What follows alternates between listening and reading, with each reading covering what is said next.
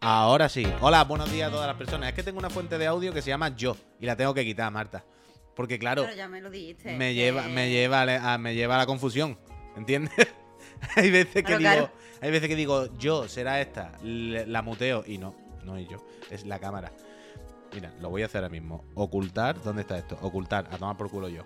Peñita, buenos días, ¿qué tal? Bienvenida y bienvenido. Ah, el otro, eh, and Friends, hoy el otro y la trivi.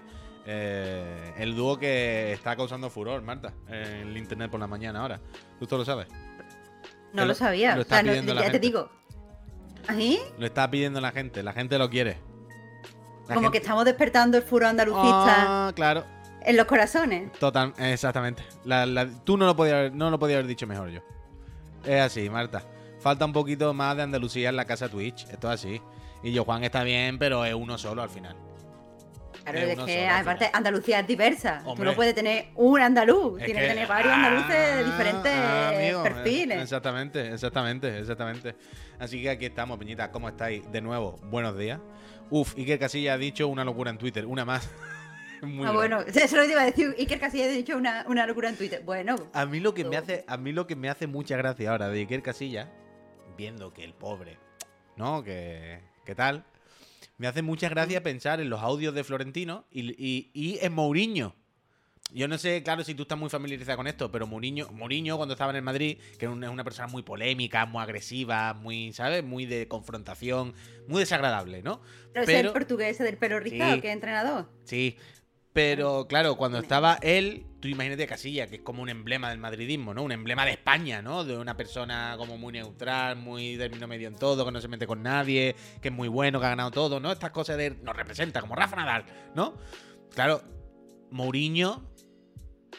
Digo para la gente, para la gente, tú me entiendes lo que te quiero decir, en los medios, en el Bueno, contexto. bueno, sí, sí. eh, Españita en general. Claro, claro, es lo que quiero decir. Bueno, bueno. eh, eh, Mourinho le hizo la cruz y le, le decía que era el topo, no sé qué. Claro, en aquel momento todo el mundo decíamos, claro, esto es Mourinho que es un villano y el pobre Casilla es una persona normal, simplemente. Claro. Ahora tú vas viendo a Casilla y tú dices, claro, es que Mourinho se está volviendo algo. No, es que te voy a decir una cosa. e- Era. No, no me quiero llevar a poner de lo sabía y tal, porque yo no sé nada de fútbol. pero que lo de que Casilla no era normal, ya lo sabíamos cuando dijo que él no creía que el hombre había llegado a la luna. Esto lo también lo ha dicho él. tío. Esto- Pero eso lo dijo hace un montón. Eso, como que sacaron en el ¿En programa este de, del Évole, sacaron como un documental, de un falso documental. Y él aprovechó para decir que el hombre no había llegado a la luna y que eso era mentira, eso era un montaje. Y es como, pero vamos a ver, Iker Casillas, por favor. Dios, Por favor. Y no otra cosa, otra cosa que tú sabes que, que Casilla es regulinchi, es que eh, su- tiene un TikTok, ¿vale? Donde está ahí a full con crisis de los 40. Es una locura, Marta, es una locura. Que tú has visto que va al cine el cabrón y se lleva las patatas compradas del Mercadona, que hay que ser Claro, cutre, que es Marta, lo millonario vimos todo ese el mundo. tío. Claro, claro. El vídeo en el que él va solo al cine a ver Avatar y sale desde su casa con unas palomitas, en plan, pero que te ha llevado una palomita del Mercadona, desgraciado. Pues que eso es lo que digo. Y Pero yo que todo, que todo. yo ahí con mi, pongo mi eurito para comprarme las palomitas allí, el mix Pero ese que- de palomitas saladas y palomitas dulces. Y el tío se las lleva del Mercadona. Pero ¿qué es lo que decía que, por eso te digo, ¿qué es lo que decía Mourinho? Mourinho vio algo, dijo, este le falta, este le falta un aire, ¿sabes? Esto no tiene aquí sentido. Y lo que decía Florentino en sus audios, que decía, este es un tolili, es como un bobo, es como que le falta un hervor, y es como, es que tenía razón. Es que, Es que es algo verdad, es que bien. está así, está así, Algo está así el pobrecito mío. A mí ¿eh? me da muchas cosas, a mí me da muchas cosas el pobre. Tú viste la del otro día, la de cuenta hackeada, familia... Sí, bueno, o sea, no, ya, no es ya que sea eh, familia, homófobo cuñado, pero es que encima, encima, coño, es decir, no, que me han hackeado y pensar que la gente te va a creer, pero ¿de dónde viene? Eh, tu cuenta colega? hackeada, familia. Eh, en una hora Sí, ya había, en, una hora había recuperado la cuenta, Marta. Había hablado con el hacker y se la había devuelto. cuenta hackeada, familia. Perdona la molestia, todo bien, gracias. Está. Es que yo, yo me imagino poniendo el tweet como diciendo, bueno, esto lo soluciono ya, total, una crisis de imagen. Es que de verdad. Pero tío, yo es te no diré me- también que me despierta más. eh, un punto más ternura que rabia. O sea, es de estas Es personas. millonario, puy. Bueno, ya, pero esto aparte, yo no estoy hablando de su dinero. Pero Marta, aunque seas millonario, acabamos de ver que ser millonario no te lo da todo. Estamos comprobándolo. O sea, que da igual. Que- pero, ¿sabes de estas personas que tú dices, no, no, claramente le falta un verano o dos? Pero Sí. más que ofenderme, le echaría el bracito por encima, ¿sabes? De, venga, anda, ¿qué quiere? Qué, te pido palomita, ¿qué quiere? ¿Coca-Cola o Fanta de naranja? ¿Sabes? Yo eh, te entiendo, te entiendo. Yo no llego ahí, yo no llego ahí porque que lo mismo te empieza a contar, yo qué sé, que si las vacunas te matan o yo qué sé, porque el tío es que Tú se le echas el brazo, pues si tú, tú le, le aprieta un poquito más el brazo y le dices Coca-Cola o Fanta, Iker, ya está, ya está. ¿Quiere, quiere un sándwichito cortado así en Claro, diagonal? ¿De qué claro, claro, un quiere un, sándwichito. quiere un triangulito. Un changuichito, ay, changuichito. Claro, y ya Quiere un está, changuichito. claro. Eh, Yo creo que es un poco más eso. A mí me despierta un poco más esa, eh, un abrazo fuerte. Iker, ánimo, de todo se sale. Sí, bueno, eh, o sea, lo de la luna se puede superar claramente. Se Yo puede eso no- superar yo claramente. no lo sabía. Eh, pero es que de verdad. Es que tiene pinta que se lo cree que encima te enseña la página donde la leí en internet, una página que es un blog de WordPress de hace 8 años. Como, mira, mira, yo que lo pone aquí, que no hay sombra en la luna, no hay sombra en la luna. ¿Por qué ondea la bandera? Y es como, ay, Dios mío, qué casilla, Sí, por sí, favor. sí. Increíble. Pero bueno, mira, yo venía hoy a contarte una cosa que me ha pasado esta mañana. Ya, yo tengo, no te voy a mu- mentir. tengo mucha curiosidad. Quería preguntarte a ver qué, qué te ha ocurrido esta mañana. ¿Te- ¿Has encontrado croapan? ¿Qué? ¿Qué ¿Has un encontrado- croapan? Ah, que voy a encontrar croapan. No. No, porque yo ya sé que yo, yo no soy Iker Casilla, a mí no se me engaña tan fácilmente con falsas promesas. Pero croapan no son falsas promesas. Dice todo el mundo que es una promesa cumplida, ¿eh? No, yo he leído, mm, eh, yo sigo en Instagram solo cosas de comida, porque total, y he leído que es un poco falsa promesa, que ahí como que tiene las cosas malas de- del San y las cosas buenas de- y las cosas malas del Croa. Yo he escuchado a nuestro compañero en común, el Pesadillas, que mira qué pesadillas. Y justo su descripción fue lo contraria. Fue lo mejor de cada casa en un mismo producto. Está encantado con eso. Es su nueva cosa, su nueva mierda. O sea, de hecho yo lo he descubierto por él. Pero no lo he probado, no lo encuentro.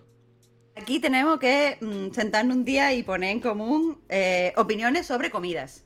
Opiniones sobre comidas. Ya. Porque yo, o sea, no lo he probado, pero eso, no, no tengo esta referencia. Vale, vale. Ismael, gracias. caso. El caso, ¿qué te ha pasado Lo que me ha pasado esta mañana. Yo, las mañanas me levanto y lo primero que hago es salir a pasear. mañana? Porque mm, hay que, hay que. O sea, me gusta levantarme y como que leer un poco antes de desayunar. Voy andando por la calle a la fresca, o sea, como así, como que, como que sano, ¿vale? Yo, yo estoy contigo, o sea, yo no lo hago porque soy muy flojo y porque entre semanas no tal, pero por ejemplo, a mí me gusta muchísimo desayunar fuera, más que en mi casa. Ay, escúchame, espera, ahora te cuento lo que me ha pasado esta mañana, pero lo de desayunar fuera, yo tengo una tarea con mis amigos de Madrid, porque eh, dicen que todas las personas andaluzas que conocen son como muy fan de desayunar fuera. Y que en el resto de España no se desayuna tanto fuera. Bueno, tú no sabes con mi señora las que yo tengo. Pues yo me levanto un fin de semana y es como, a mí me apetece, en plan, baja, que me pongan el cafelito en la calle. ¿Sabes? la Claro, tostadita en la claro, calle. Dilo, Claro, dilo. y, y es como, yo voy siempre solo. Voy, voy solo, vuelvo y ella está durmiendo y yo le traigo algo. Y me tengo que ir yo solo. A mí siempre me han mirado raro, pero yo en plan, si es lo puto mejor, ¿no? Un sábado o un domingo te levantas, desayunas y luego te vuelves a tu casa, no pasa nada. Porque a mí me gusta también entre semanas, rollo que te despierta un poquito antes, te, como te tiene que vestir, tal, pues te vas a ir a tomar café abajo, te vas a hacer café tú en tu casa, te lo puedes tomar en el bar abajo. Marta, Pero es que no sé yo. Menos mal, yo no sé dónde vive la gente. Son todos Iker Casillas. Pero bueno. No, eso ya como insulto te iba a decir, es finísimo. Pero bueno, eso, que me levanto, que me gusta salir por las mañanas y yo me levanto y me voy a leer. Pero claro, eh, al principio cuando salgo, antes de que me dé la fresca, pues estoy un poco como adormilada ¿Pero porque qué hora no es he más o hecho menos nada. esa? Son las 7 de la mañana cuando yo salgo. Vale, vale. Entonces me he metido yo en el ascensor, Quillo, y que se había meado una persona en el ascensor. Dentro del ascensor. ¿Te han hecho la típica Y- esa? ¿Esto es típico? ¿Esto es típico de qué? Típico de, de niñato Gremlin, mearse en los puzones, mearse en los rellanos, cosas de estas un poco extrañas. Ah, Mira, bueno. si te meas en el rellano, mm, da asco, pero eso está más abierto. Pero yo me monté en el ascensor y estaba la pared así meada. Pero y para abajo y el todo. charquito de meado. Hombre, claro, porque esto no ha sido un perro. Porque si yo lo veo que está como pegado al suelo, Vale. digo, bueno, mira, voy a querer pensar que esto ha sido una persona. Pero ahí estaba a una altura de no perro, ¿eh? Vale. Estaba a una altura de persona. Entonces, claramente ha sido una persona que le gusta hacer eso. Adulta. Es decir, es que ahora que me has contado esto, eh, yo recuerdo. No, digo- iba a decir, no voy a dar nombre. No puedo dar nombre porque ni lo sé siquiera. Pero yo recuerdo que a, mi padre una vez le llamó un cliente diciendo que a un repartidor se había meado en su ascensor, en el de la empresa. Claro, mi padre decía, mire usted, tiene que haber alguna confusión. Este señor, adulto, padre de familia, repartidor, como usted comprenderá, no, no vaya a llevarle un paquete y se va a mear mientras en el ascensor. O sea, no puede Claro. ser. Aquí o se ha meado un perro, se ha meado otra persona y, y está ahí pensando... descubrieron que sí, que era el señor que le gustaba mearse en los ascensores. Ay, pero ¿por qué? o sea, ¿cuál es aquí el. No lo sé, no lo sé. Pero hay peña que le gusta por algún motivo. Que tío, mira, no quiero abrir este, no quiero abrir, mm, eh, yo que sé, esta puerta pato, porque no sé dónde nos pato. lleva. Hay gente para Pero es que yo nunca he trabajado en una oficina. Tú- bueno, mm, porque yo siempre he trabajado desde casa. Todos los trabajos que he tenido, bueno, menos uno, todos los trabajos de- del resto han sido desde casa, pero Mm. nunca en una oficina. Y, pero tengo amigos que trabajan en oficina y tío, me cuentan unas cosas como que la gente, la gente tiene la gente tiene como cosas, rollos escatológicas mal, y no quiero abrir la puerta, pero Mm. mal, ¿eh? Bueno, Ah, esta no sé si te va a parecer escatológica mal o bien, pero por ejemplo, yo cuando trabajaba en, en Northwick, eh, una de las paredes enteras de la oficina era de esta de pizarra. Te lo he contado aquí alguna vez. ¿Sabes? Toda la pared. Entonces escribíamos cosas. Y se escribían normalmente, eran cosas de los proyectos. Cosas un poco relacionadas del trabajo. El planning, eh, cómo va esta cosa, ¿no? Todo el mundo ponía ahí, pues yo voy, ya que sé, un poco de somos modernos, ¿no? Disruptivos. Y hacemos cosas cool. Sí. También, cada vez que alguien iba al baño a cagar, era como un gol. Y también teníamos un marcador a ver cómo íbamos. You know what I mean? Entonces ponía Juan Puy, ya lleva hoy tres, hat-trick. ¿Hat-trick hoy? Si son las 12 del mediodía solo. Y era más, bueno, ayer cené fuerte. Mira, no sé cómo enfrentar esto que me acabas de contar. No sé cómo enfrentarlo. Es que, es que había uno, Marta. Yo me sentiría, yo me sentiría muy violenta en que la gente estuviera ahí controlando cuando voy para arriba o para abajo, No, pero, pero no, no era toda la oficina, éramos entre, entre los que queríamos la broma. Quiero decir, nadie estaba. Nadie estaba en la broma sin querer la broma. Nadie estaba vigilando dónde iban a cagar los demás. Quiero decir, no había alguien que lo apuntaba. Cada uno apuntaba al suyo si quería voluntariamente. No, no, tampoco te estaban mirando a ver dónde iba por el pasillo, ¿sabes? Pero es que también, también estoy como un poco, perdona, o sea, de verdad que no quiero abrir esa puerta, pero estoy un poco fascinada con lo de hacer un hat matutino, porque que yo sepa que tú no eres vegano, entonces yo qué sé. Bueno, yo no soy vegano. Choca esto, ¿eh? Marta, yo he hecho pokers y repokers. O sea, por- probablemente yo esté entre los pichichis de esa oficina. Bueno, El Beckenbauer. había uno, había uno, no te voy a decir, bueno, puedo decirlo, había uno que se llamaba Segarra, que le llamábamos el Cagarra. Dios, esto es muy fuerte esto, ¿eh? Es que es muy fuerte Era, eso. era risa, era, era buena. Era la Ya, verdad ya. es que había muy buen ambiente, nos lo pasamos muy bien. Albertrón, gracias. Pero bueno, que, eso. bueno, Pero es, es un tema, lo de cagar en horario laboral, pero es que no, de te digo, no, no bueno, el otro día vi. estoy preparada. ¿Tú sabes el meme este? Es que claro, yo no sé en, en este meme, no sé en qué lado del autobús va. ¿Sabes el típico meme de los dos lados del autobús? Sí, uno mira uno- una uno pared y- mirando la piedra y otro mirando el Pues paisaje. pone, pues pone. el que está mirando las piedras dice Sí. eh, persona que solo sabe cagar en su casa. Y el que mira para afuera es persona que puede cagar en cualquier sitio sin problema. Uh, Estoy de acuerdo. Soy 100%. así, ¿eh? Es que yo, Mira, soy, yo como- soy- como yo soy- persona- yo soy el de que mira la pared. Pero yo es que yo soy de aquella persona de las que mira piedra y estaba a punto Yo de mi- morir por eso, ¿eh? yo- Te lo digo de verdad. A punto de morir. Esto, está- esto es muy ridículo y muy tal. Pero esto ha definido mi vida. En muchos aspectos, esto ha definido mi vida. Porque ha definido mi conducta y mis decisiones de a dónde voy o no voy. O cuándo me voy o cuándo me quedo. O sea, yo estaba jugando al billar con amigos en un sitio y en mitad de la partida, a una hora que aquí faltan horas para que nos vayamos, yo cogí la bola negra, la he metido en el agujero y he dicho, bueno, me voy para mi casa, he perdido. ¿Sabes lo que te quiero decir? Por supuesto, por supuesto, así, me identifico. Así, así. Entonces, ¿tú eres de las que mira la piedra también? Yo soy de la que mira la piedra y Esto lo pasado muy mal porque, joder, eh, la universidad, ¿sabes? Yo segundaba en que yo estudiaba buah. Una, una doble licenciatura, que eso significa que yo tenía clase mañana y tarde, pero lo estudiaba en el campus de Puerto Real. Que eso, no sé, a la gente que no lo conozca, está Puerto Real, después hay un puente donde da toda la puta solana que tardas 15 minutos en pasar, porque es un puente enorme, después hay que pasar como un bosquecillo y ya llegas al campus. Y yo no tengo coche. Entonces, total, que lo he pasado mal. Y ya te digo, un día estuve a punto de, un punto de morir. que estuve a punto de morirme de verdad. Así que fue fuertísimo. Vaya, yo el otro día estaba con mi señora en una tienda y fue, lo siento, pero me tengo que ir para la casa ahora mismo y corriendo por la calle.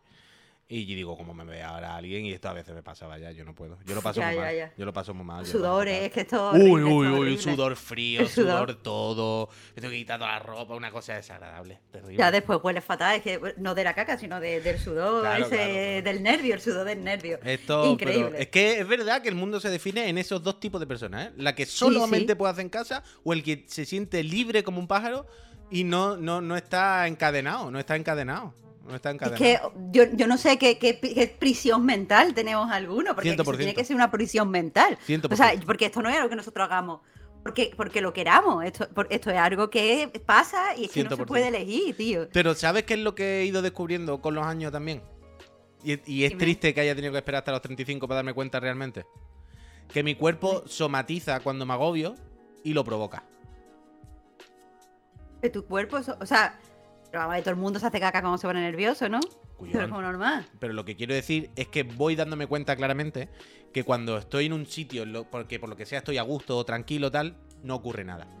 Pero cuando estoy en un sitio en el que estoy agobiado o lo que sea, mi cuerpo me hace el boicot para que me vaya corriendo. Ah, uff. Que es una, es una, es una feature de mi cuerpo para atraerme a, a mi círculo de confort, a mi casa, aunque yo no quiera. Sí, sí, sí. es sí, una cosa eso- mental. Sí, sí. eh, a mí me pasaba, no, no con la caca, pero me pasaba con, por ejemplo, el, el no poder, o sea, no como no poder respirar, encontrarme mal, encontrarme fisiológicamente mal Ah. en los exámenes de la universidad. 100%. Ese rollo que me dolía la cabeza, total, de total. repente me encontraba que, que yo qué sé, que me temblaba así el ojo, pero no, era- no tenía ansiedad ni nada y 100%. yo qué sé. 100%, 100%, 100%. Total, Pero- los cuerpos son raros, tío. No, no, total, total. Pero yo me, he ido dando cuenta de cosas que somatizo. De cosas que he sufrido toda mi vida y que ahora voy Sí. entendiendo que estoy somatizando estados mentales. Y lo voy entendiendo ahora. Ojalá lo hubiese entendido antes. Que al final lo mismo, porque lo entiendo, pero lo sufro igual. El otro día me tuve que venir corriendo para mi casa igualmente. Claro, pero te da, te da tranquilidad, dices, mira, lo que me está pasando es esto, ya está, no panic. Exactamente. Eso. Exactamente. Pero. Pero total, total. O sea, a mí me pasa esto de que cuando voy a un viaje muchos días fuera, los primeros días estoy muy agobiado. Porque pienso en esto. Ahora voy a- tengo que estar 10 horas fuera. Vaya Yo que, también. Váyase que me dé la cagalistrosis fuera ahí que, que mal rato y no sé qué. Yo también. Pero luego cuando llego al sitio y ya sé que voy a estar 5 días en Lisboa, no voy al baño. Ya, ya, ya. Marta, Bueno, estoy cinco días, pero. Pero no, o sea, ahora es cero escatológico ahora. Quiero decir, no voy porque no me apetece. Quiero decir, es cinco días de. ¿Ha ido al baño? En plan, no, estoy fantástico. Ah, pero espérate, que no te apetece. O sea, tú, no mi estás cuerpo. con dolor. mi- no, no, no, no, no. Mi cuerpo Sí, hace. yo sí. Se, se reestructuran. Se reestructuran los átomos. Se reestructuran, Richard. Gracias. Y suele tener suerte de las consolas. Pero los átomos se me reestructuran, Marta. Y yo creo que todo lo que como lo asimilan para energía. No hay restos, no hay sobra. Todo es consumible para energy. Y pues me paso cuatro o cinco días en plan, no, no, es que no he ido al baño, pero es que ni me apetece, ni me lo he planteado, estoy fantástico. Que tú sabes, o sea, Increíble los yo ahí, ahí no, estoy, no me pasa como a ti, porque una cosa que me pasa. Psico- que también esto es psicológico 100%, pero si yo un 100%. día no hago caca, que vaya, es que vaya, vaya programa hoy, pero bueno, si un día no hago caca, lo que me pasa es que pienso que se me está envenenando la sangre. ¡Hostia! O sea, Me tengo, gusta. tengo, de verdad, de verdad, o sea, como que noto que como que la sangre se me está pudriendo por, por la caca, que no sale. me gusta. Y, no puedo vivir con eso, tío. Es, que, es que es súper fuerte. Es muy Silent Hill, ¿eh? De, de bicho del Silent Hill, ¿sabes?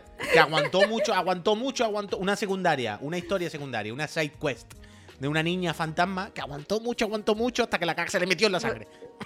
Es que, pues yo tengo esa imaginación y tengo esa imaginación y lo paso fatal y digo, pues que eso me va a llegar al cerebro. Ah, y cerebro. me- me- de verdad, y, y lo Cerebro pienso y me mierda, angustio. Cerebro de mierda. Angustio. Pero al final, ¿cómo hemos Ay. acabado hablando de esto? Ah, porque tú contabas que iba por la mañana a la pipí, calle. el puto meado del ascensor, que es que mira, te lo juro de verdad, qué Es cosa verdad. más asquerosa. Es verdad, pues. Pues, y, ahora, y ahora viene la pobre señora que limpia el edificio y tiene que ponerse ahí con las gilipolleces de la gente. 100%. Que yo no sé qué le pasa a la 100%, peña, tío. 100%. Gente, gente que está muy mal. José, gracias. O sea, yo puedo eh, comprender que a esa persona le guste mearse por ahí. Mira, a cada uno le gusta, pero yo qué sé, no te en el ascensor, socio. Que luego tiene que venir otra persona a limpiarlo. eh, El pestes.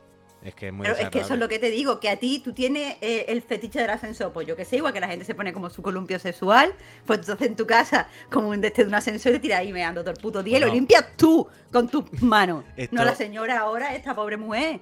Esto lo hizo un... Había una persona, un amigo de mi tío en la línea, que es una persona que se ha dedicado siempre al audiovisual. Quiero decir, una persona Sí. que tiene aparatos, tiene cámaras y, y siempre ha estado, ¿vale? Y entonces se meaban en su portal, se meaban en sus buzones. Y un día dijo, tomar por culo, y puso una camarita. Desde su casa, Mm. desde su puerta, puso una camarita en la esquina. Y vio que eran los niños de la vecina. Hijos de puta. Que ¿eh? se meaban y re- reventaban los buzones, pa, pa, pa, y se meaban, como vándalos. Y nadie los pillaba. Entonces lo arreglaban y lo volvían a hacer. Y entonces un día fue a casa de la vecina y le dijo, son tus hijos. Claro, brotaron de sí una polla. Y fue con una puta cinta y le dijo, vamos a sentarnos un momentito. Entonces los vídeos Mira, de yo pongo niños- niño así de la cabeza y me va a limpiar el buzón con la puta lengua. Claro, claro, pero- Meándose en el buzón. Uf, dice José, yo he conocido dos chicas que tenían one cup. No, es que no sé por qué estamos abriendo. No, es que ya está, ya está, ya estamos está. abriendo Ya puertas está, Ya está, ya está, ya por está. encima de nuestras Ya posibilidades. está, ya está, ya está, ya está, ya está, ya está, ya está. Yo te digo la verdad, yo veo que son los niños de la vecina, los niños de la vecina desaparecen y se crea una leyenda negra en el barrio. ¿Sabes? Eso después de, "Uh, ¿qué pasó con el niño no sé qué? El niño no sé qué, ya verá lo que pasó. Desapareció. Es que no vea, no vea ellos. Qué asco la gente. Bueno, Marta, pues ahora lo que tiene es una misión de descubrir quién es el perturbado de tu bloque, vaya. Porque es fácil, pero también te digo que como mi bloque es de unos especuladores, eh, de un, bueno, de una constructora que especula con bloques aquí en Barcelona, tiene millones de bloques. Entonces está todo el piso con cámara. Entonces aquí Ah, no tiene que que, ser cámara. Tenemos vale. cámara en todos lados, eh, tenemos cámara en todos lados, que eso ya es otra cosa. Pero claro, mm, imagínate que ha sido una persona que ha entrado nada más que pamear. Puede ser, claro, puede ser. Puede ser un Ahora repartidor, puede ser es. alguien que entra y sale, puede ser cartero, puede ser. Claro que puede ser cualquier persona, quiero decir. ¿no? Como poder. Eso no. Y mira, te voy a decir una cosa, no sé si quiero saberlo o no. Porque eh, imagínate que es mi vecino. Ya. ¿Sabes? Y ahora cuando suba mi vecino y lo vea en el ascensor, ¿qué pienso? ¿Tú eres el meón? Hijo de puta, que no me gusta eso. Ya, No sé. ya, ya, ya, también es verdad. Bueno, ya no irás contando a ver si se sigue repitiendo, porque Sí, sí. entiendo, entiendo que es la primera vez. Y si es la, bueno, es la primera vez que yo lo vea. Bueno, claro, claro. También es que te voy a decir una cosa, en mi bloque hay dos ascensores. Y a lo mejor esa persona está meando en ascensor A y yo estaba usando ascensor B. Ya, ya. Yo quiero pensar que es el primero y que no y que no va a pasar más. Pero de verdad, a mí esto me ha arruinado el paseo de la mañana, sobre todo porque no me he dado, ya te- te- lo que te estaba contando, yo me monté en el ascensor con el librito en la mano y medio dormía. Y hasta que no se ha cerrado la puerta no he dicho, ya que huele aquí. Oh, Y entonces he mirado y ya he empezado a ver las pruebas del crimen. Oh, qué desagradable. Muy mal, muy que ha mal, sido muy mal. desagradable, muy desagradable. Muy porque mal. si lo ves primero, haces así Te y ya no huele. O te Bueno, cambias de ascensor, o te vas por la escalera. Claro, o si no te, pero no te si no te tiempo, ahí al menos no lo huela. Porque claro, además- es que Claro. es el olerlo aquí. ¿Qué piso eres tú? ¿Cuánto tiempo estás en el ascensor? Mucho. Soy en el séptimo. ¡Oh! ¡Oh! ¡Ánimo, Marta, desde luego! El séptimo, que lo mismo hay un principal y hay un octavo y todo. ¿O no hay principal? Ah, Como que es un principal. ¿Aquí hay principal primero segundo en tu bloque? ¿O es primero? Claro, por eso es Entonces séptimo. uno. Ah, vale, entonces un sexto que un séptimo. Vale, vale, vale. Sí. Esa, Exacto, esa es otra. Lo de en Barcelona hay que mirárselo. Lo de que, No, es lo que- de que el que primero o el segundo, una cosa de no, de no creérselo.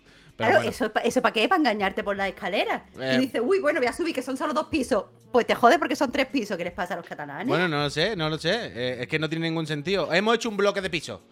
¿Qué número le ponemos a la primera escalera? ¿El 1, no, pavo? ¿El 1? ¿El 1? ¿El claro, dos? es que No, no, no. sabe contar. Pues No. después del bajo viene el uno. y yo- Primero, principal. El de abajo, el bajo. Después, principal. Y después ya el 1. Y después ya los números. no sabe a qué puto piso va. No sabe a qué, puso, a qué piso va, catalanes, por favor. No, en Madrid también tienen una cosa. ¿Qué tienen? De que hay como entrada. mm, Bueno, eso son los pisos antiguos, ¿vale? Como los pisos así como de. ¿La del gente servicio? bien. Claro, está la entrada normal y la entrada de servicio. Y el ascensor de servicio también tiene como 3.000 paradas que allí no tienen nada que ver y no paran en todos los pisos. Y tú dices, ¿pero por qué sois tan asquerosos? ¿Que os vayáis a cruzar con la señora que limpia o qué? Uy, el otro De día, verdad, el otro ¿eh? día sí que fui yo a un edificio que tiene muchos ascensores, muchos, muchos, muchos. ¿Mm? Y claro, me estaba volviendo loco porque quería subir, creo que era el segundo, y me metí en el ascensor y no había el número 2. Y yo volviéndome loco, diciendo, no puedo ser tan gilipollas. Uno, dos, tres. Y era porque un ascensor va a los impares y otro a los pares. ¿Eso por qué? No lo sé, Marta, cosas muy raras.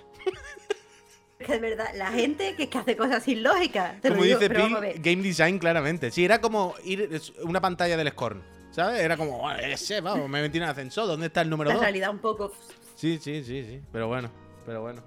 Por cierto, Marta, ya por cambiar un poco de cosas escatológicas y un poco sí, bien, a, la a la actualidad y, y todo el rollo. Yo no sé cómo has vivido tú esto, porque tú, el mundo Pokémon, bien, ¿no? Pokémon, bien. Bien, ¿no? ¿Y tú cómo has, vivi- has vivido esto de alguna manera? En la Twitch Cup. No, que va, si es que. eh, joder, está a tomar decirlo esto en Twitch, ¿eh? pero es que yo solo veo las cosas como a posteriori. Yo no veo cosas en directo en Twitch. Ya, ya, que no me pero, va bien en la tele. pero ya ha pasado. Ya, ya. Coño, ya he estado, he estado viendo los, los putos memes y los Kumi y todas las cosas. Pero que no estoy puesta, tío, que no estoy puesta. Ah, yo tampoco estoy muy, muy, muy puesto, ¿eh? Mira, sobre- nos están poniendo ahí del cum nazi, ese es el mantra del chuso, por lo visto. Yo, Sí, sobre sí, todo, lo- más duro, lo que he vivido con esto estos días, es que mi señora me ha dado de lado, vaya. Mi se- mi- Miriam ha dicho, yo lo siento mucho, pero yo voy a ver chuso, vaya. Tú haz lo que tú quieras, pero yo, yo lo que quiero es vivir la emoción de esto. Porque mi señora es muy de Pokémon a tope, entonces ahora se, ha, se ha vivido la Twitch Cup como si fuese el Mundial de Fútbol, ¿sabes? Increíble. No, pero eso, eso es precioso. No, a mí me parece fenomenal, claro, a mí me parece fantástico. Pero que no sabía cómo, qué te parecía a ti esto, que cómo lo habías visto. A mí me parece espectacular, las cosas como son. O sea, entiendo que a mí me da un poco igual y tal, pero Sí. hay un curro increíble y me parece... O sea, me parece como todo demasiado bien organizado y bien hecho como para que haya salido bien y sea real. Que por cierto, no sé si, lo sabéis, ayer perdió la final, ganó Raven, creo, contra. Chuso después de que Chuso se cargase a Gref, que ese sí lo vi, ese combate sí lo vi, porque mi señora estaba aquí viviéndolo muy intensamente y mientras cenábamos en la tele, lo que vimos fue, fue el Chuso contra Gref. Ahora soy ya este tipo de persona, como un niño adolescente, pero pero muy bien, se meó en el Gref, por cierto. Y Pues mira. no sé, tú esto cómo lo ves.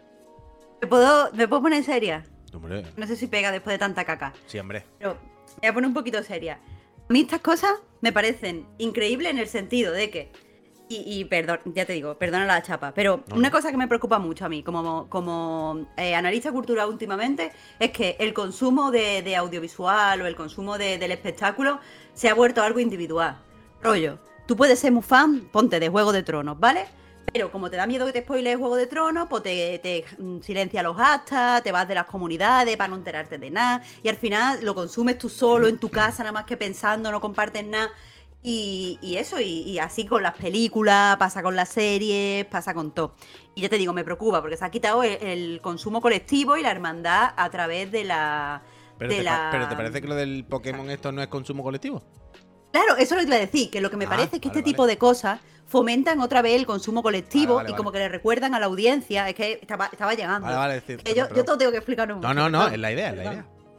Pero eh, eso, es, eh, la gente se está individualizando y este tipo de cosas, este tipo de eventos eh, que está dentro del marco cultural y usan videojuegos y usan marcas y tal asociadas a videojuegos, recuerdan al público lo, lo interesante del consumo colectivo, lo emocionante de estar herman- hermanado, las posibilidades que tienen eh, por los videojuegos y tal eh, de, de volvernos a unir, de generar emociones que, que son externas al producto, pero que se generan a partir de él. Entonces a mí esto me parece algo súper súper interesante para analizar. Que a lo mejor no soy como el público objetivo, pero como, como analista, de verdad me, me pirra, me pirra. Es que debería haber más cosas así, que estamos perdiendo, por ejemplo. Ahora empieza, y perdona por... por eh, tiene sentido también.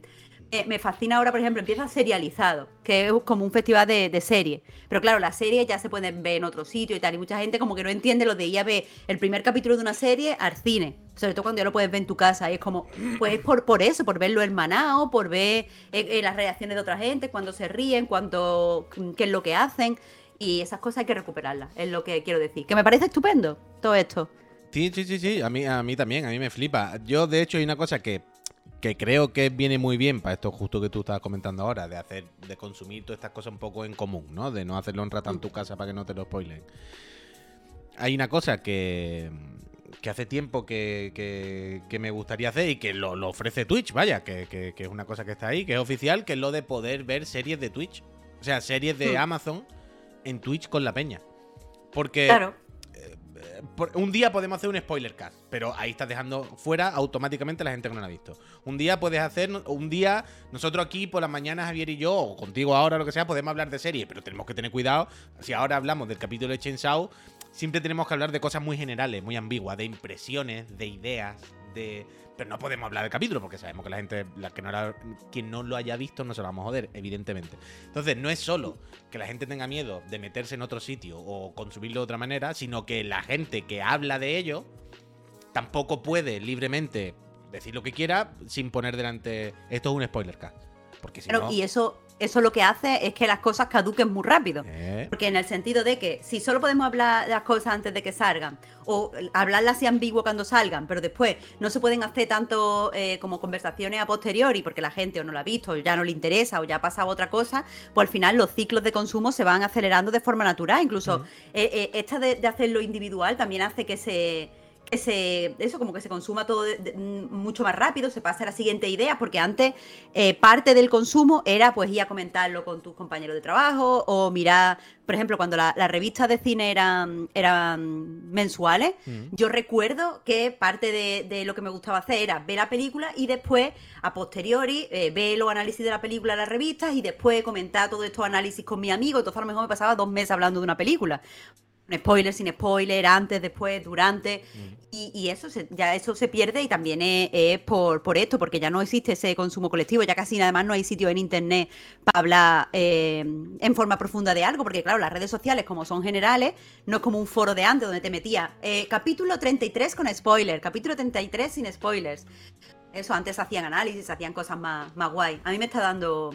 Me da mucha pereza el, el ambiente actual eh, de, de la cultura. Ya, pero también Y- te digo, ¿qué hace? ¿Cómo, cómo lucha contra eso? O sea, el el- aquí entiendo que el, el problema, entre comillas, ya no es o cómo consumimos la cultura, o cómo se distribuye la cultura, o cómo... Yo creo que aquí el problema es que somos muchísima peña hablando de lo mismo y es incontrolable el mensaje. Es incontrolable que uno no venga a jodértelo, igual que lo hicieron ayer en nuestro chat. Es incontrolable que uno la haya visto y otro no. No por nada, sino porque en el momento que estamos todos dentro de, por poner un ejemplo, Twitter, pues si somos Sí. 300.000 trillones, es imposible controlar bien el mensaje. O te haces algo rollo, lo que decíamos, de microcomunidades, esto de espacios, no sé qué, espacio seguro, que al final un espacio seguro es lo mismo que hacer un programa y ponerle delante spoilercast. Es lo mismo, Sí, simplemente sí, una etiqueta para que la gente sepa que aquí se habla de esto y el que no quiera que no entre. Pero, ¿qué haces con eso? Es que creo que el tema está más en cómo nos comunicamos entre nosotros que en el producto o la distribución en sí. Eh, está en todo. O sea, evidentemente la forma en la que Internet se ha reducido en los últimos años, eso es súper preocupante. Porque yo recuerdo cuando yo eh, entré en Internet, cuando era adolescente, pues sí, tenía eh, sitio, el Messenger, donde hablaba con mis amigos, pero después tenía foros donde yo normalmente eh, pues hacía, me gustaba, iba a diferentes foros en diferentes sitios para hablar de diferentes cosas y eso ocupaba mucho tiempo. Después tenía los blogs donde leía cosas de otra gente que no estaba en los foros que muchas veces no era de tanta gente, pero es que ahora por defecto vamos a redes sociales, abrimos internet y nos vamos directamente a Twitter. Y es verdad que en Twitter no se puede hablar porque está limitado las cosas que puedes decir, porque está limitado por la audiencia y porque también está limitado de que venga cualquier chalao y te diga, o sea, tú hagas un análisis Ujú. del último disco de Taylor Swift, que el otro día pensé en hacerlo, Ah, pero para que me venga un chalao y me diga, "Eh, es una mierda Taylor Swift. Y es como, bueno, ok, bye, mm, no, te- no sé quién eres. Entonces, está raro, pero, también eso tiene... siempre va a ocurrir, pero y es, y es diferente. Pero me refiero a. No, hay, hay que abrir que- internet, por un lado. Claro, claro, pero quiero decir el que venga a put- No el que venga a decir una tontería, pero bueno, una tontería siempre va a haber quien diga tontería, ok, Mm. next. Pero el que venga a putear, ¿sabes? El, el- el que venga a putear que ya no es que diga una tontería, sino que va a disolver, ¿sabes? Al Es resto que- de peña, la- la- las va a esparcir porque las va a espantar. Pero es que también te digo que creo que eh, lo de putear se puede hacer ahora más porque eh, eh, nos hemos vuelto más sensibles a saber datos de los productos. Quiero decir, antes lo que te jodía una película era, alguien que- era que era que te dijera quién es Darth Vader. Pues Darth Vader y Luke Skywalker no sé qué. Entonces, pues vale, eso, eso te jodía. Pero es que ahora te jode rollo. Pues salen los Ewoks. Y es como. Ah, mm, bueno, pero esto ya, esto, yo tengo esta lucha siempre, ¿eh? Con lo que la gente está muy pesada con los spoilers. Es como, bueno, todo no es spoiler. Si decimos que sale un personaje, ah, ya es spoiler. Bueno, eh, es como el que ve los trailers. Este tráiler no lo quiero ver que es spoiler. Es un tráiler oficial que lo ha puesto el señor y lo ha hecho el señor o la señora o, o- o la empresa o el ente mágico que haya hecho esta película. Lo que sale en el tráiler oficial no puede ser spoiler. No cuenta como spoiler. Yo lo siento mucho. Una yo puedo Pero no, entender. no solo lo que nos sale en el tráiler, hablar, por ejemplo, del tema. A mí no me parece que decir el tema de un Claro, claro. pueda ser spoiler, Pero que yo puedo que no sabes cómo se aborda. Yo entiendo que cada uno diga, yo ya no quiero ver nada más de esta película o de este juego porque prefiero encontrármelo. Esto es un tema, en plan, vale, claro. Guay, guay, sí. A tope, esto Pero no tiene nada que ver. Pero, Eso es individual. pero otra cosa es decir, es que esto es spoiler. Bueno, spoiler no es el tráiler oficial de lanzamiento. Si tú no has visto el juego, la película, si tú no entiendes el contexto, que salga un tío tirando un hacha no sé qué, tú no sabes lo que estás viendo. Esto no es spoiler de nada. Esto es otro lado que la gente no hemos vuelto muy severita con los spoilers. Pero. Claro, porque es que eh, creo que, que, una cosa que pasa es que. Eh, como no existe ahora tanto análisis cultural, o sea, quiero decir, sí existe, pero creo que la gente. Me, me retrotraigo un momento. Es que yo sé que soy una chapa con estos temas. Perdón, chat y perdón, Puy. Pero eh, una, una, o sea, se ha ampliado en, general todo el público que consume, por ejemplo, voy a centrarlo en series. Series.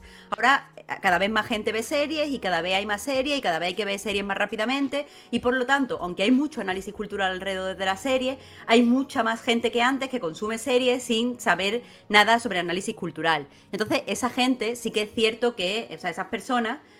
Eh, el, eh, lo que disfrutan de la serie muchas veces es simplemente lo que pasa. Entonces, cualquier cosa que pasa les arruina la experiencia porque muchas veces no tienen, creo, la cultura audiovisual para disfrutar de otras cosas.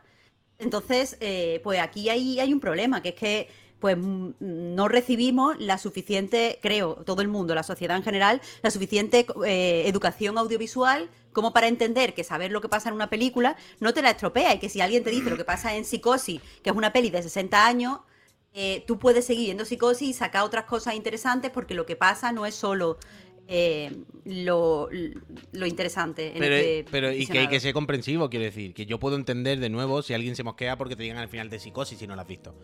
Pero yo puedo entender eh, que le dé rabia, ¿no? Que, ay, no la he visto y quería verla, pero tampoco te puedes enfadar, es como hace 60 años de esto. Yo creo que hay un componente aquí también que es muy importante en cómo la gente se plantea los spoilers y el tema de los mm. spoilers y cuándo es legítimo ya hablar de un spoiler o no. Eh, good boy, mm. cheers, Chris. O sí, Chris. Gracias por esos 10 meses. Suerte en el sorteo de las consolas. Yo creo que hay algo determinante 100% en eso, en, en cómo nos parece que esto ya se puede decir o no y es en el momento en el que cambió el formato de distribución de eh, ponen la película a las 10 a la vez cuando quiera. Yo creo que antes, cuando se emitía un capítulo de, lo que sea, compañeros, era del rollo. Compañeros se ponen los domingos por la tarde, no sé, lo que los domingos por la noche. Si tú no lo viste, es tu puto problema. Pero el lunes todo el mundo vamos a hablar de compañeros. ¿Sabes? Y no, ya no cuenta como spoiler porque es que todo el mundo es el domingo. Si el domingo se te pasó tu tren, ah, es tu culpa. ¿Sabes? Si te come un spoiler y alguien te dice que Kimi hace el caballito con la moto, haberlo visto. Pero, pero claro, el rollo de que ahora cada uno vea las cosas cuando quiera, que es fantástico, hace que no quede. Ya no, no hay una ley, no hay una norma, ¿sabes? No hay un día de. Bueno, hasta aquí. ¿Sabes lo que te quiero decir? Pues ya es libre.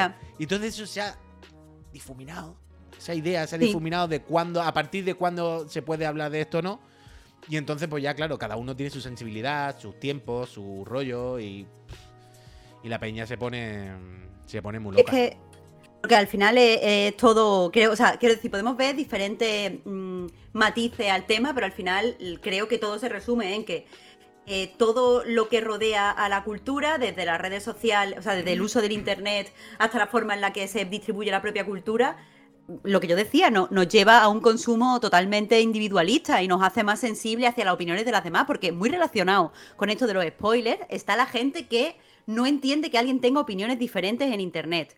No entiende, y eso me pasa mucho a mí. O sea, no, no, no que me pasa a mí, sino que lo veo que a la gente le pasa conmigo. Mm. Que es gente que se piensa que yo eh, odio algo, odio una película o no me ha gustado porque yo le ponga pega. Y es como, no, a ver, primero, trabajo de crítica, pero segundo, eh, estoy analizando diferentes factores. A mí hay, o sea, que una película sea imperfecta no significa que no me guste. Hay muchísimas películas que no me gustan. Marta, sí. Que me gustan. O sea, me pasa así. O sea, yo no, yo me duele la boca decir que el Tsushima me parece una castaña de juego, me parece un juego bastante malillo, pero es de mi juego favorito de la vida. Es que una cosa no quita la otra. Eso no, quita la otra, claro, claro. es que yo, como videojuego lo puedo valorar de una manera y digo, hombre, tiene más carencia y tiene más, más boquete y más tal por todos lados que es que no hay por dónde cogerlo. Como videojuego, un 6 Ahora, para mí, es mi mierda. Yo a topísimo, 80.000 horas ahí dentro, me lo paso fantástico. es diferente. Pero mira, como dice Pau Ward, decía hace un minuto, dice, yo estoy volviendo a ver Breaking Bad y muchos de los grandes giros no me impactan igual, no es lo mismo. Hombre, Pau Ward, evidentemente, cuando hay un giro, una cosa, es mejor no saberla que, que saberla. Pero lo que quiero decir, o sea, Pau ha puesto estoy volviendo a ver, ¿vale? O sea, él ya había visto Breaking Bad. Pero si quitamos el volviendo de la frase, si, él hubiese dicho, yo estoy viendo Breaking Bad ahora por primera vez, y muchos de los giros no me impactan igual porque ya los he visto en Twitter, porque hace tantos años, yo entiendo que no funcione igual un, un- un- un giro de guion si ya lo sabe antes. Coño, eh, evidentemente, ¿no? Es de cajón. Pero, pero- Pero, lo que la gente tiene que entender es que han pasado 10 años y ¿qué hacemos el resto del mundo? ¿Sabes? No, pero, pero no No solo eso, hablamos. sino que Breaking Bad, precisamente Breaking Bad, tiene muchísimas cosas creo que compensan eh, si te sabes algún giro de guion. El desarrollo de los personajes, por ejemplo, tiene muchas cosas que anti- o sea, se anticipa de muchas formas, tanto textual como metatextualmente, y yo creo que se puede disfrutar de la anticipación. Es lo que decía de Mm. Psicosis. Tú puedes saber el final de Psicosis y quizá pues no te quedas como, oh Dios mío, me ha roto la cabeza. Pero saber el final de Psicosis te permite verlo, eh, verla, viendo cómo se anticipan las cosas y viendo lo inteligente que es la película. Algo que pasa también, por ejemplo, en el sexto sentido, en las primeras películas de Shyamalan. Entonces, eh, pues eso, hay, hay que, hay que ver que una obra audiovisual tiene diferentes eh, motivos por los que pueden ser buenas o por los que se pueden disfrutar, y no solo se disfruta el, el giro. Pero, Pero- pero que igualmente yo entiendo que en el giro hay un disfrute. Yo entiendo que la gente puede querer Sí, ver las sí, cosas con el giro. A mí, a mí personalmente, por, ejemplo, las películas como. Siempre pongo este ejemplo, no sé por qué lo tengo grabado en la mente, pero como Casino, la típica película que empieza con una escena y ahora te dice, y ahora te voy a contar cómo hemos llegado hasta aquí. Buah, mira, eso me da una rabia horrible. yo esto ¿Pero de saber qué? toda la. Porque yo el rollo de saber toda la película, que al final acaba bien, tira una tumbona, me lo invento. Mm. Que sí, que yo al final ve la película y la disfruta y no pasa nada. Pero yo eh, prefiero no saberlo. Yo prefiero que no me diga que al final sobrevivió. ¿Puedes creer que a mí eso es lo que más me gusta? Ah, es que hay gente, hay gente, yo, yo tengo una amiga Irene, que a ella le encantan los spoilers. O sea, ella va, va mañana al cine a ver tal película. Si tú lo has visto, es, por favor, cuéntame todo lo que pasa antes. A mí también me gusta. Que yo me quiero ir sabiéndolo. Y es como, pero tú estás Sí. loca. Y- no, no, a mí, a mí me gusta. Porque muchas veces eh, hay películas que utilizan un giro muy sorprendente de una forma tramposa. Y hay veces que, que me, la, que me, la, me lo como y no me doy Uh, cuenta de que me está haciendo trampa. Entonces yo prefiero ir sabiéndolo y decir, ah, esto no lo habías preparado, esto contradice el giro, esto no sé qué, porque a mí me gusta, es que te- te- creo que lo dije, si no lo dije aquí, lo dije el otro día en Desayuno Continental, pero es que yo muchas veces veo películas o juego a juego o veo series y no las veo como disfrutonas, sino que las veo, las veo enfrentándome, como Mm. quiero ver, tú, quiero que me sorprenda, quiero que me parezca inteligente, como si fuera un debate mío Mm. contra el producto. Te sigo, te Pero sigo. eso lo disfruto, tío. Uf, a mí me da mucho, mucho coraje la, la serie y películas esas que son mentirosas, ¿eh? O sea, los que. Mira, los- no puedo, no puedo. Siempre me acuerdo, por ejemplo, de. En House. House, ¿Mm? el médico. Yo fui de House a muertísimo, lo puto máximo. Y hay algunas de las veces que, como que. que fingen que House ha muerto. No, Eh, no me acuerdo muy bien exactamente. Pero de esto que hacen como que House ha muerto en un incendio. Al final, evidentemente, no había muerto, ¿no? Era House, ¿no? Claro, No va a morir a estamos crazy. pero es como. Me habéis engañado. Habéis sido muy mentirosos. Porque habéis puesto una escena en la que se veía House en el fuego. Habéis... Y luego todo era invent. ¿Sabes? Ah, no, es invent. es En plan, esto es de hijos de puta. Porque una cosa es que Wilson en su cabeza, no sé qué, exprésamelo de otra manera, pero tú no me puedes poner las imágenes, ¿sabes? En las que se ve eso. Lo, lo- ahora no tengo más. Hay millones de ejemplos para esto y ahora no caigo, evidentemente. Pero lo- las películas, eso que son mentirosas así. Sí. Uf, uf, uf, A mí, a mí tampoco, a mí tampoco me, me gustan, me, me irritan un montón. Pero también es que eso de la mentira viene, que aquí hay demasiadas cosas culturales que, que nos están jodiendo la cultura, pero eso viene un poco de la cultura del cliffhanger. ¿Sabes? Si te dicen, o sea, es una serie autoconclusiva y de repente te dice que va a morir House para dar la sensación de que han creado como una trama a largo, o sea, de largo recorrido Mm. y no la han creado. Y todo eso viene, tío, de Sherlock Holmes. Es que yo te voy a decir una cosa. Yo tengo. Sherlock Holmes es un poco mi archienemigo. Bueno, Arthur Ah, Conan tu Doyle. enemigo. Archienemigo. A ser Arthur Conan contrario. Doyle. No, Ar- mira, me encantan las cosas de detective, ¿vale? Pero Arthur Conan Doyle me parece que ha creado, eh, con, con la popularidad de Sherlock Holmes, una serie de cosas tan mal. Tan mal. O sea, porque había mucha gente en ese momento, en esa época, que estaba escribiendo detectives. Pero, y esa gente no, creí, no creaba esto, la cultura del cliffhanger, el decir, Sherlock Holmes está muerto, ¡ay, Sherlock Holmes no está muerto! Pero a lo mejor sí está muerto. Y como, mira, no, no me toque Arthur Conan Doyle, no me toque el coño. Entonces, El, el Gotham Knights, ¿no? Está, vi- está vivo o está muerto, Batman, bueno, bueno, Bueno, pero esto al final es el tener que atraer a gente, el numerito, el tener que vender libros, el tener que vender, el tener que tener views en los programas, el tener que vender titulares. Pero es que eso viene, viene es que eso ya jode todo, porque mm, primero de eso te crea la cultura del cliffhanger y hace que los escritores tengan que escribir como dejando cosas abiertas. El dinero, Por otro lado, todo. la gente aprende a disfrutar de esos giros que muchas veces no van para nada, ni aportan nada, ni ayudan, ni tal. Y es que así nos vemos hoy, nos vemos hoy. Por día en Twitter peleándonos con la gente. Bueno, Si es que, es que yo pero lo es que al final llegamos a lo de siempre, Marta. Un señor de Twitter hay una línea recta. Pero tú estás viendo que al final llegamos a lo de siempre. Comunismo o mierda, ¿no?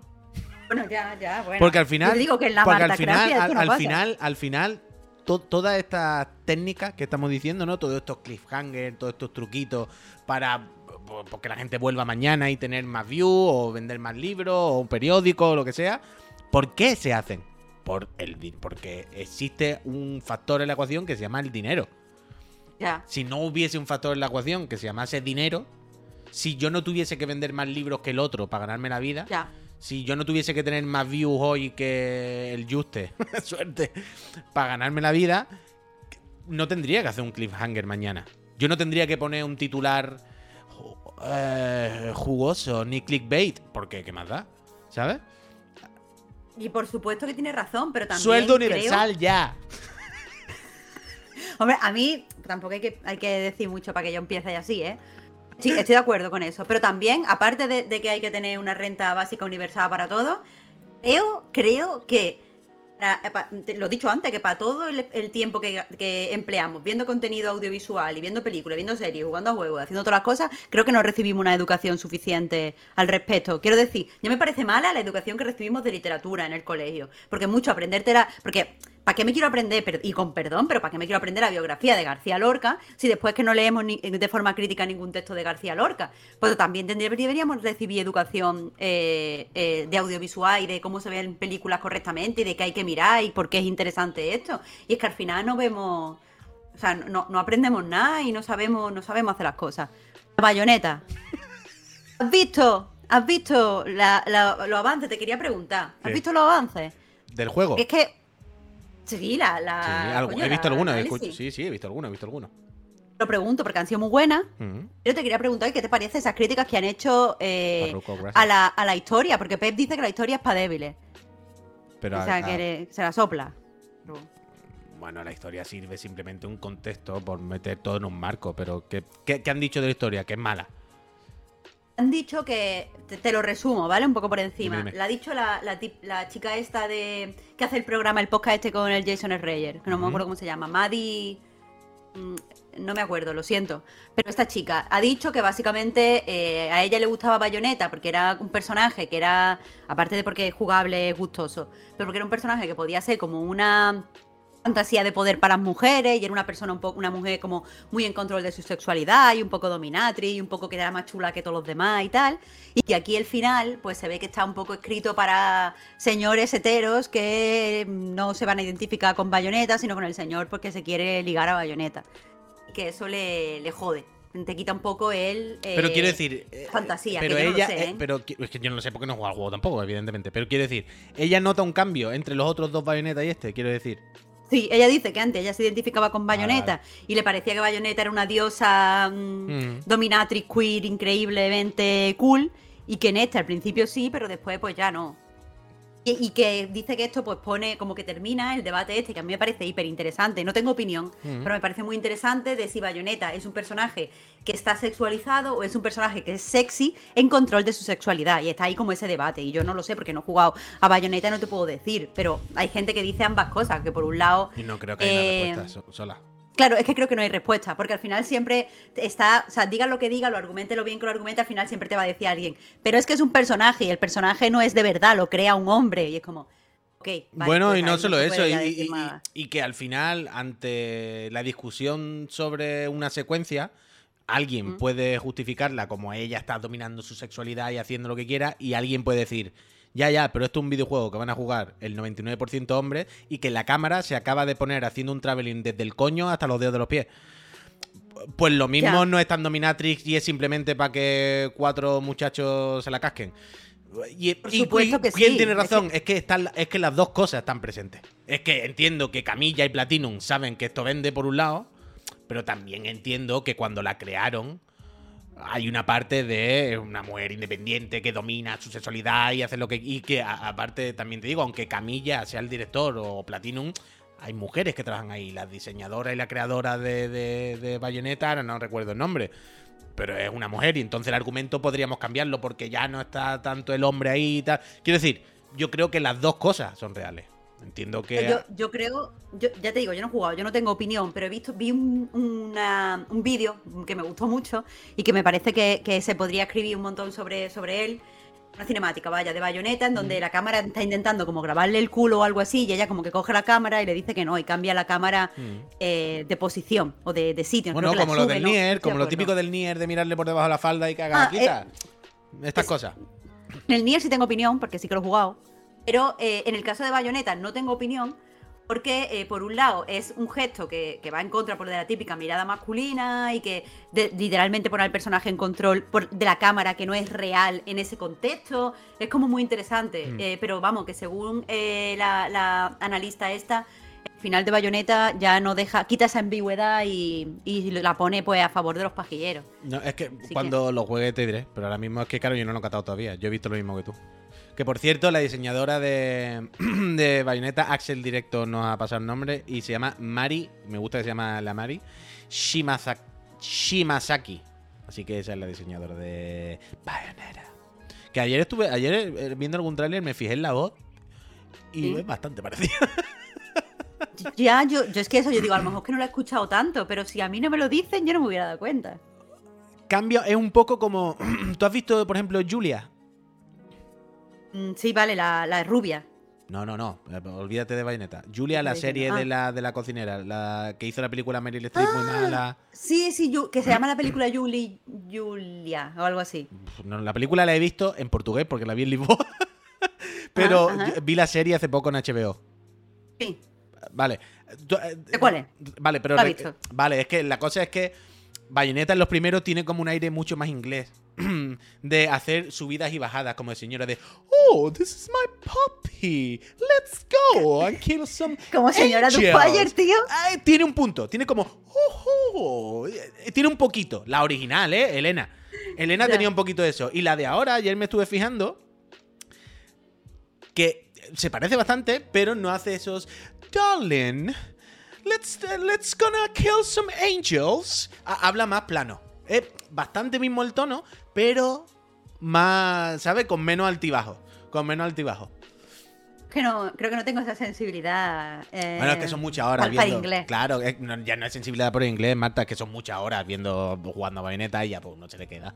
No, no. Ya, ya, ya, lo entiendo, lo entiendo. Pero yo espero, yo espero que las personas del chat que jueguen a bayoneta regularmente me hayan entendido un poco. creo que, yo creo que estoy más o menos en lo cierto, la verdad. Ayer es que lo estaba pensando y dije, me he dado Es que caí en esto.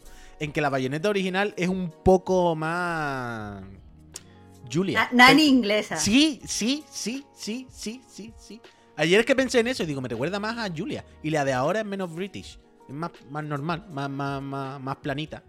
Que habrá que ver, claro, habrá, habrá que ver con el rollo multiverso. Cada bayoneta sí tiene a lo mejor distintos, distintos tonos, distintos acentos, distintos ¿sabes? por lo que yo he entendido del de, Dramaneta, y aquí me puedo equivocar, eh, las anteriores bayonetas siguen con el lengua con el doblaje original igual que se cogió en Smash, ¿no? Simplemente cogen las frases y la utilizan sin el permiso de la actriz. ¿Cómo, cómo, cómo, cómo, cómo? O sea, leí el otro día con lo del Dramaneta que eh, la, Elena Taylor estaba enfadada porque en el Smash se habían usado frases ah, de ella doblando a bayoneta, claro, sin su permiso. Y yo entiendo que ahora las bayonetas antiguas en este bayoneta también usarán frases, ¿no? Pero no dirán las mismas palabras justo, no va a decir la misma frase, tendrán que grabar la nueva, no pueden ponerla. Pero, habrá frases que sí puedan utilizar, quiero decir. O sea, que lo mismo algunas sí, pero yo creo que la habrán grabado. No van a mezclar voces, ¿no, Marta? Ya me parecería una locura, ¿no? Mezclar. No lo sé, no Que de repente hable con, la voz de la nueva y de... Hombre, yo entiendo que no, yo entiendo que, que la habrán grabado todo otra vez. Para empezar, porque no va a repetir la misma frase, ¿no? No va a decir la misma frase de guion exactamente igual en una cinemática. Sería, ¿Te imaginas eso? ¿Tú te imaginas que no hubiesen. Que Elena Taylor al carré, ¿no? Venga, afuera. pero no han contratado a nadie. Simplemente han cogido las mismas que había del uno y del dos. Y la, va- la van cortando. Claro, y han, han hecho recortes de las sílabas y la han. Claro, con mi dulce Q todo el tiempo. Sería increíble. Sería increíble. No, yo entiendo que no, que habrán grabado todo y ya está, no sé. Ah, va, yo qué sé, yo qué sé. es que Digo me- yo, digo yo, no, no, no me cabe en la cabeza lo otro, sinceramente, pero no, pero no sé, no sé, espero que no. Vale, vale, vale, nada, pues cer- cerrado eso me quedo más tranquila porque me parecía, por mucho que digamos de Elena Taylor, pues me parecía un poco irrespetuoso eso de coger, bueno, como hay bayonetas pretéritas, pues esas bayonetas hablan cosas repetidas. Ay, yo supongo que, yo supongo que no. Yo no lo Vale, sé, vale. ¿eh? No, no tengo ni puta idea, pero entiendo que no, entiendo que no. Entiendo que no. Pero mira, el amigo Stormblade nos acaba de poner esto aquí, que no hace falta que le dé el clic al link, porque Storm, yo lo tenía aquí preparado también. Y antes de irnos, pues lo podemos comentar con Marta, a ver a ella qué le parece. ¿Tú has visto? Uy, el vídeo del terror. Eso da Exactamente. mucho miedo. El Es que la cosa esa que se mueva así, eso no me gusta. Esta mañana, eh, todo el mundo seguramente estaremos viendo en Twitter este clip, que es de un vídeo que se llama Paranormal Tales, que ya se puede poner en la wishlist de, de Steam. Mira, mira, dejar, dejar el, bi- el bicho que se mueve, Sí, tío. sí, sí, que- lo voy a dejar entero, es un minuto. mueve. Es un minuto de vídeo. Es que a mí me, me- quería hablar de esto porque últimamente he hablado mucho de. No se trata. Los videojuegos ya no se trata de que tengan mucha resolución, muchos polígonos, muchas tal. Se trata de tener mano. Se trata de tener finura. Mira, mira, mira. Sí, sí, es increíble. Y cuando hacen las cosas como con filtrillos, como con es una cámara web, no sé qué, son muy resultonas y todo parece fotorrealista. Y a mí me sirve, vaya, a mí me da igual, a mí ya me vale. Y esta mañana todo el mundo hemos visto este que, así a, a bote pronto, a primera vista, mola, mola mucho, vaya. Es muy espectacular porque parece hiperrealista, no hay ningún misterio.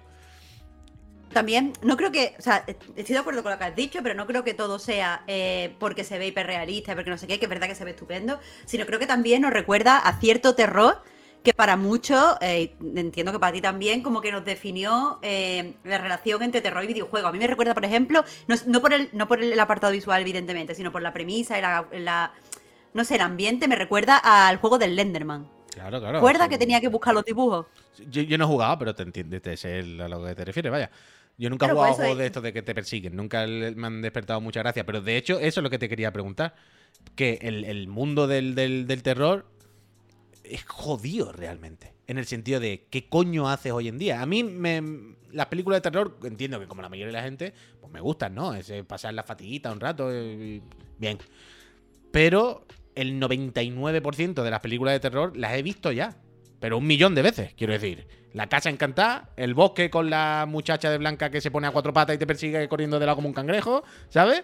El, em, el niño poseído, el exorcismo y cuatro cosas más. Entonces, cuando hay una película de miedo que me sorprende, que es una cada cuatro años, es como, ¡buah! Esta gente lo ha hecho muy bien, ¿no? Y Es que creo- es que es muy jodido. Que no sé, que no sé tú cómo, cómo estás con el terror, qué, qué- qué relación tiene o cómo lo ves, porque a mí me cuesta mucho encontrar las que me gustan y encuentro eso, una cada cuatro años. Como Mira, Here- yo soy muy fan Hereditary, del ¿sabes? terror. Pero una un día. Sí, muy fan del terror. Pero creo que una cosa que pasa en el terror actual eh, es que los directores no saben combinar terror y horror.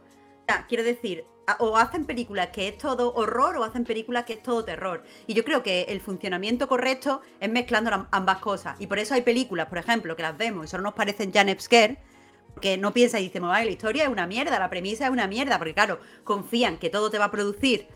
Eh, sí. Eso, el- claro. Y por otro están las pelis, que la gente llama, la gente que, con la que yo no estoy de acuerdo, llama terror elevado, eh, se piensan que pueden hacerlo todo de forma, en forma de atmósfera y que puede apoyar todo en la, en la historia, pero se le olvida de que los sustos también son importantes porque nos prepara el cuerpo para aceptar ciertas cosas y para mm, o sea, como que eh, potencia la suspensión de incredulidad. Mm. Y entonces eso, ya no hay, creo, directores que combinen ambas cosas de forma buena.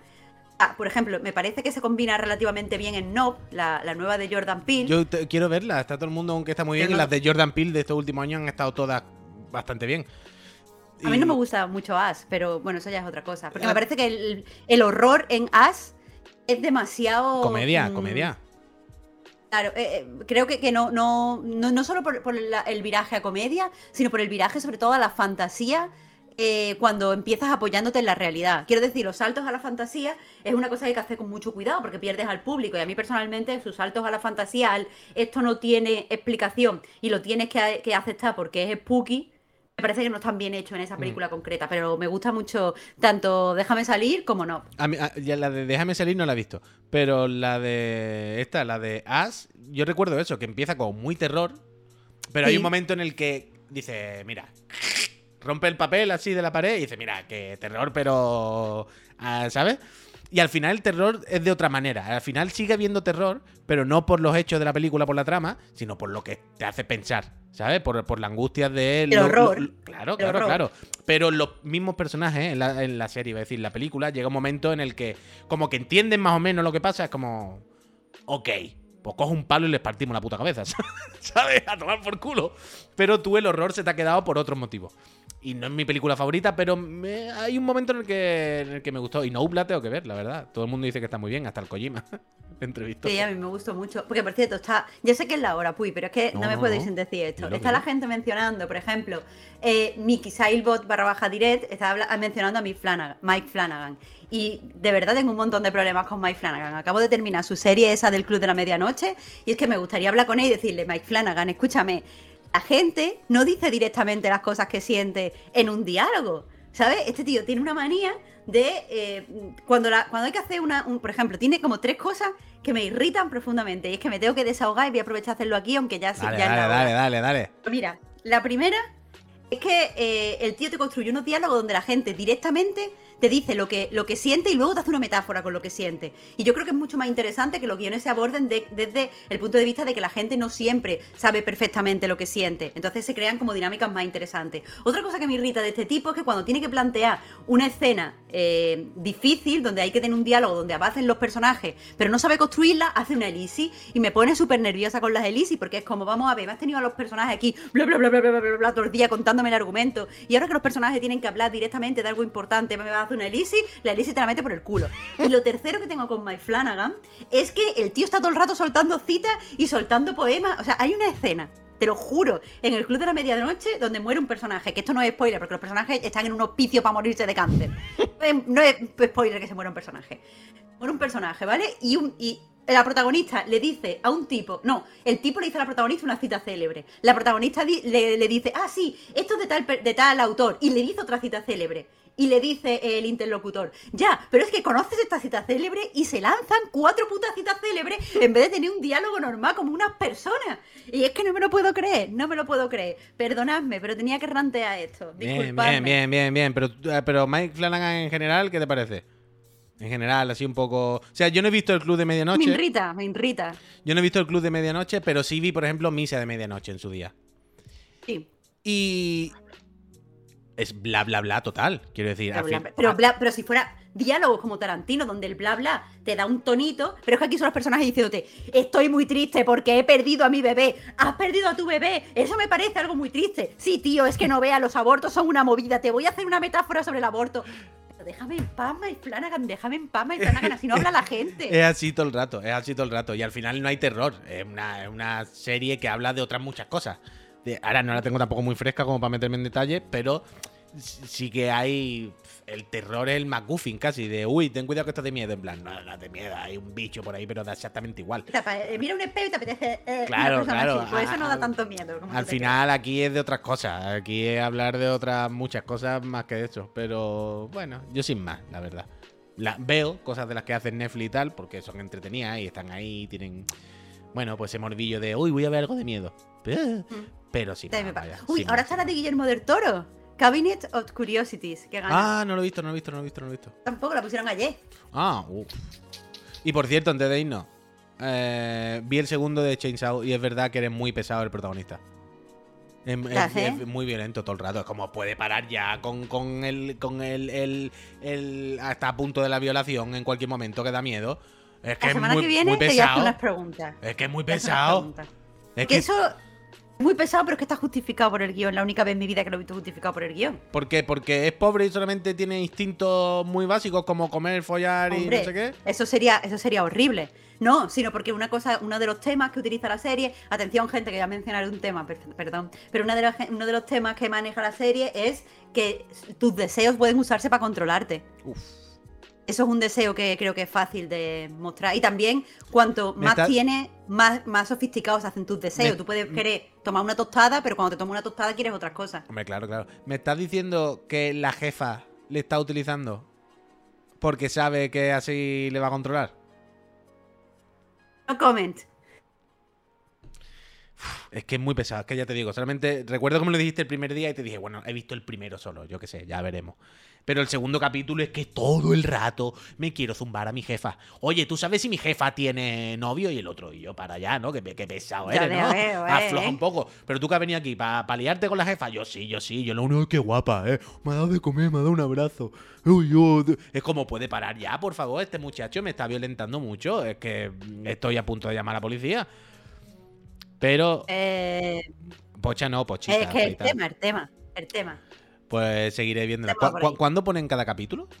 ¿Sabes el día? Eh, los martes, ¿no? Los martes de ah, entonces tengo otro para ver, entonces creo. Claro, Tengo claro, otro claro. pendiente, tengo otro pendiente, pues la veré, porque está muy guay, la verdad. Está muy La guay. animación me flipa, de verdad, me gusta mucho. Es flipante, flipante. ¿Tú terminaste de ver Cyberpunk? Uf, qué va, tío. Que mil si son cuatro pereza. capítulos. Que mira, es que es verdad que está muy bien animado, pero es que, es que me parece que, que no está los temas no lo están tratando bien. Vale, bien. pero acábala. ¿Qué, qué te quedarán? ¿Dos o tres? Bueno, quedan dos. Ah, pues, eh, Marta, dos, eh. Si son de 20 minutos y tarda un minuto. Termina el hambre. Bueno, me la voy a acabar. Por me este curiosidad, fin por de. curiosidad, por Game Curiosity. Ni, ni que sea.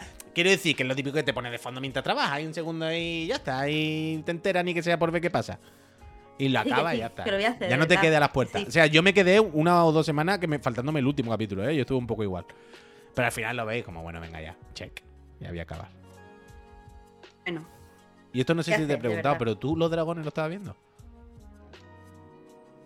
a mí ya me engañaron con Juego de Tronos. Esta se supone que es buena, lo sé. No, pero es que ya, ya me engañaron con el Juego de Tronos. Yo no entro otra vez en esa mandanga. Que yo del Juego de Tronos vi tres temporadas enteras. Y ya hasta tardé tres temporadas en darme cuenta que eso era un, Come una coco, bomba come de coco. humo. Un poco. Yo, puedo, no yo, quiero. empecé, yo empecé mejor con los dragones de lo que ha acabado, la verdad. Los últimos capítulos se me han hecho mucha bola, muy lento, muy. Lo que decía el otro día, plano a cámara lenta. ¿Sabes? Muy de. Oh, Que no- ping", Y en plan, ¿pero va a pasar algo? O porque ya todo esto me lo imaginaba yo, ¿no? Claro, porque es que eso es lo que te digo. Mira, si no llegué en Juego de Tronos a ver a Pedro Pascal, con lo que a mí me gusta Pedro Pascal, pero decía, bueno, es que no me compensa ver la serie esta para ver dos minutos a Pedro Pascal. Y no la vi. Aquí que encima sale el feo este de, de Doctor Who, esto no lo veo yo. Uh, mi señora está igual, ¿eh? Dice que no le puede ver. Qué feo. Que a mí también me da mucho Dice que no puede, salen que le da grima, que le da grima. Es como, esa persona me, me incomoda. Es como. Que parece mala gente. Tiene cara de mala gente. Bueno, ahí han elegido en- buen en casting. Doctor Who y me dice que es buena gente. Es que no es buena gente. Buen casting, buen, casting, buen casting. Ya está. Oye, que a mí me haya gustado menos el final de Los de Dragones no quiere decir que vuestro mal criterio esté mal, hombre, no os enfadéis. Que es que es lo que estábamos hablando al principio. Tenemos que aceptar que la gente tiene gustos diferentes y que, que a ti te gusta una cosa, esa cosa que te gusta no define tu personalidad. Y si a otra gente no le gusta y la critica, no está criticando, no Y te que- está criticando a ti ni está criticando tu gusto, está criticando el producto en sí. Y que, y que no me ha disgustado, ¿eh? Que, que- que bien. Pero creo que la primera mitad es mucho más interesante que la segunda mitad. La primera mitad también porque te presentan los personajes, tiene la novedad de ver qué va pasando, de no sé qué. Hay un poquito más de chicha, pasan más cosas, pero los últimos, sé, cuatro capítulos, algo así, me han parecido bastante, un poco tostón, la verdad. Bastante un poco tostón. Me lo creo, me lo creo, porque esa es la imagen que yo tengo de Juego de Tronos, en verdad. Un poco, pero bueno. A mí no me engañan dos veces. Que no te engañen. Que no te series- Estoy engañen. viendo de ver, de ver. Puy, escúchame. Dios de lo que más quieras. Póntela. ¿Pero de ver qué? ¿Qué tengo que de ver? ver el oso. Tío, de, de ver. Yo qué sé, cómo se diga la cosa. Es que no sabía si era de ver como De el ver. pájaro o de ver, de ver. Bueno, y es que yo, yo tengo culpa que todas las, todas las canciones, o sea, todas, todas- todas las palabras en inglés se dicen iguales. O, de, o claro, pájaro, o como dice Axel, de, directo todo, de deber dinero, ¿no? No, vale, pero que- esto, esto, ¿qué pasa con deber? Que, que increíble ello que ¿Pero eso dónde está y de increíble. qué es? Eso es una serie que está en Disney Plus, que va de un chaval, un, un- un cocinero de éxito, que va a hacerse cargo del restaurante de su hermano después de que este muera. Y el restaurante de su hermano es la típica sandwichería cutre, ¿vale? Y él es como un cocinero reputado. Y lo importante aquí es que está dirigida como. Los Ángeles. Y, y los diálogos van ahí. El, el diseño de sonido, el diseño de sonido es el mejor diseño de sonido que yo he visto. Ah, coño, ¿En vale, vale, vale, vale, Ah, vale, vale, bien. vale, vale. La de. La del. mm, El chavalito de Shameless. Sí, coño, que parece el Bob. Dylan. Vale, vale, vale, vale. vale. Y es verdad que parece Bob Dylan. El Es un tío. poco entre Bob Dylan y Paul Newman. Pero sí, sí, sí, vale, vale, vale. Ah, pues lo veré, lo veré, lo veré, lo veré. Tío, por Dios de mi vida, tú, tú vete el primero, te pone el primero. Lo veré. Y me dice si no es lo mejor, la mejor cosa. Vale, vale, además, te- ahora tenemos hueco, porque antes que veíamos otra semana más o menos aquí Miriam y yo, por los dragones, el Señor del Anillo, no sé qué. Te- tenemos Andor también, que todo el mundo, tú también creo que decías que está Andor. Andor está también Tengo que ver el oso Yo y estoy- Andor. Tengo que ver el oso y Las Andor. dos. Vale, vale, dos, pues lo, lo- lo apunto, lo apunto, lo apunto. Empezaremos a ver Estupendo. dos, mi queridísima y yo. Eh, pues ya está. Uf, solo un último detalle totalmente que no tiene nada que ver con lo que hemos hablado y tal, pero me acabo de acordar. Vale. El audio 3D en el Kratos, 10 de 10. Con, auricula- con estos auriculares, ¿eh? Con estos. Pero ayer hablando del Kratos me di cuenta que no lo dije y por la noche. O sea, hay varios momentos, Marta, pero varios, muchos, ¿eh? En los que he dicho, vale, esa cosa me viene justo por aquí. Y he hecho así y estaba justo ahí. Y no es del rollo de. Maravilla. Y no es del rollo de estéreo, de lo escucho por este auricular, tiene que venir por aquí. No, no, no. Del rollo. Ese bicho que estoy buscando está detrás de mí, arriba a la derecha. Y he hecho así con el Kratos y ha estado justo ahí. Y ha sido varios momentos de esto de.